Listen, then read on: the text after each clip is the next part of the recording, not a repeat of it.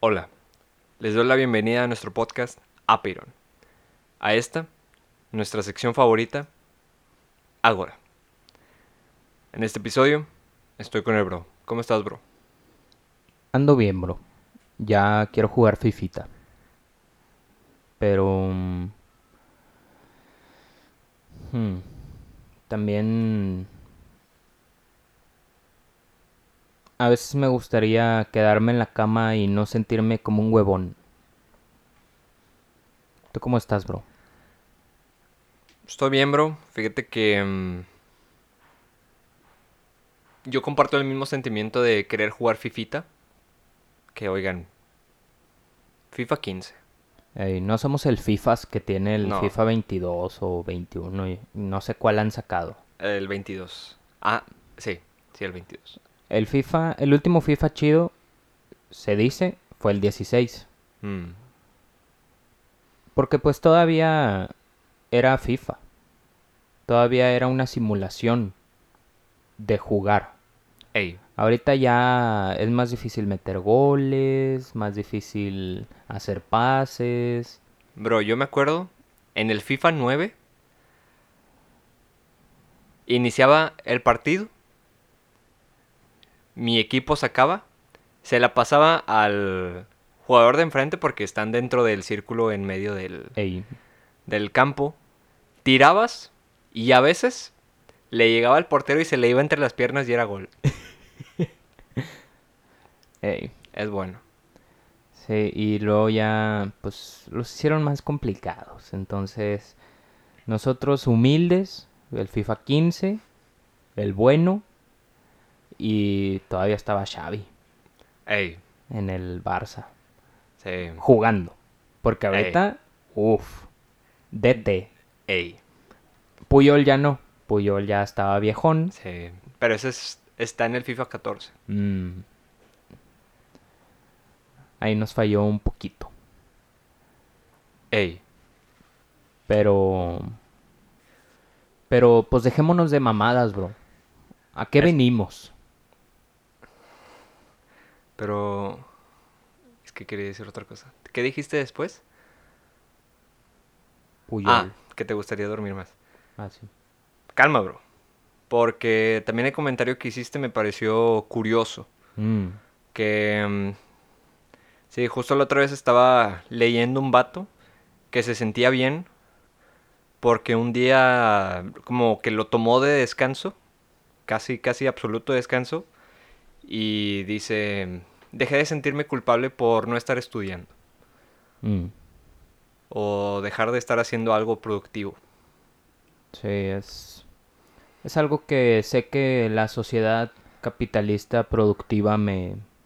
Productiva y entre comillas y que solo buscan eficiencia entre comillas me ha implantado ey, y es algo de lo que poco a poco me estoy deshaciendo, bro.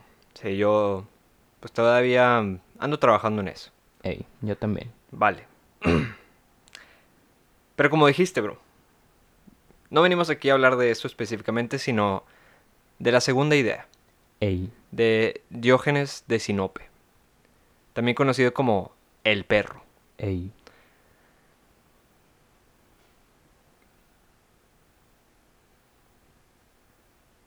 Curiosamente no hay otro pensador, por lo menos en esta línea del tiempo, que haya mencionado algo. Fíjate que es cierto, bro. Y se me olvidó mencionar en el episodio pasado los Mm, pensadores relevantes. Con una idea a favor estaba Sócrates y con otra idea a favor, posterior a Diógenes, Ficte. Vale. Pues esta no tiene. Está bien. La segunda idea de Diógenes de Sinope dice algo así. Todas las convenciones sociales, por ejemplo, público, privado, desnudo, vestido, etc., son un sinsentido. Hmm.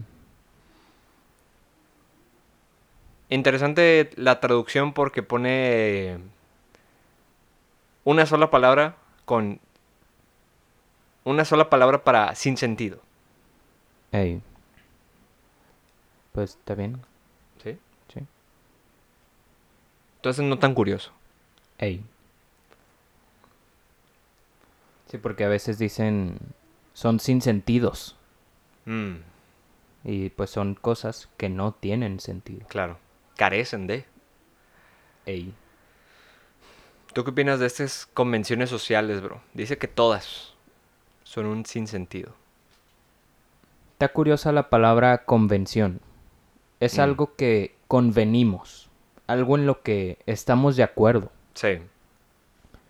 Está curioso que ponga como ejemplos lo público y lo privado, la distinción entre ambas. Esto pienso que lo veremos un poco más en la tercera y última idea, lamentablemente, de Diógenes de Sinope. Porque pues son distinciones que hacemos y pues en- cuando lo, lo pensamos decimos pues probablemente no tenga sentido esto que estamos haciendo. En el de desnudo vestido, pues no se refiere a una distinción de cuando estoy vestido y cuando no,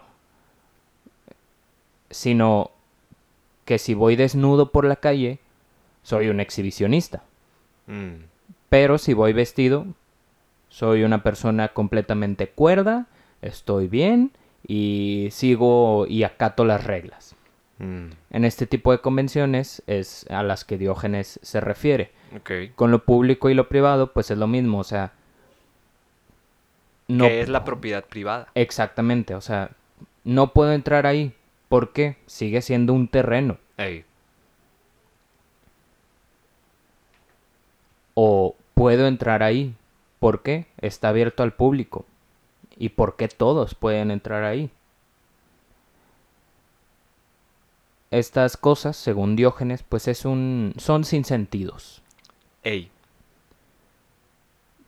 Está curioso, la verdad, sí hay ciertas cosas que tenemos y tomamos como lo entre comillas y muy entre comillas normal o lo correcto y que pues en efecto llegan a ser cosas que carecen de sentido. Ey. ¿Tú qué piensas sobre esta idea? Yo creo que este tipo de cuestionamientos son como...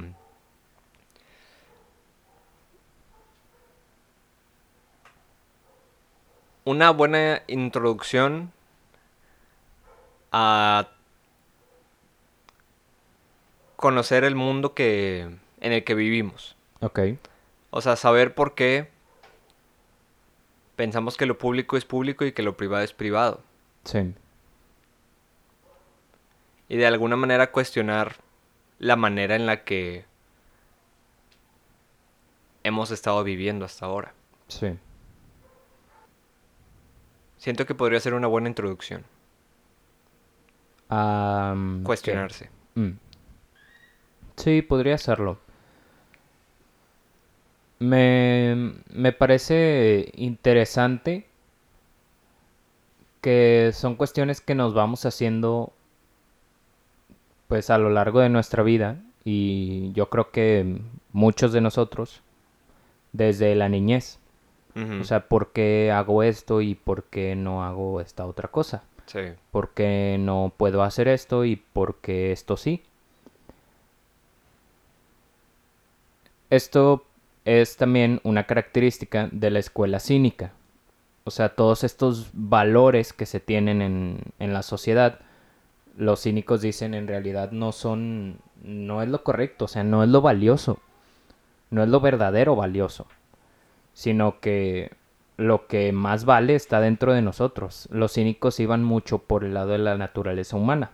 Mm, Entonces, si dentro de nosotros, o sea, si nos vamos por el lado de la naturaleza humana, dentro de nosotros está lo correcto, lo que es valioso, lo que en realidad importa. Y pues, este tipo de ideas, la anterior y esta, pues es de carácter cínico.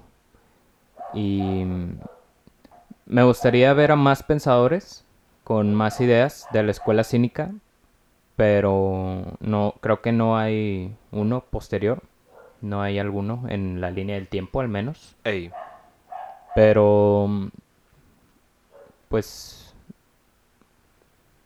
algo más que comentar, bro. gracias por escuchar. Nos escuchamos en, la- en el siguiente episodio. Sobres. Bye.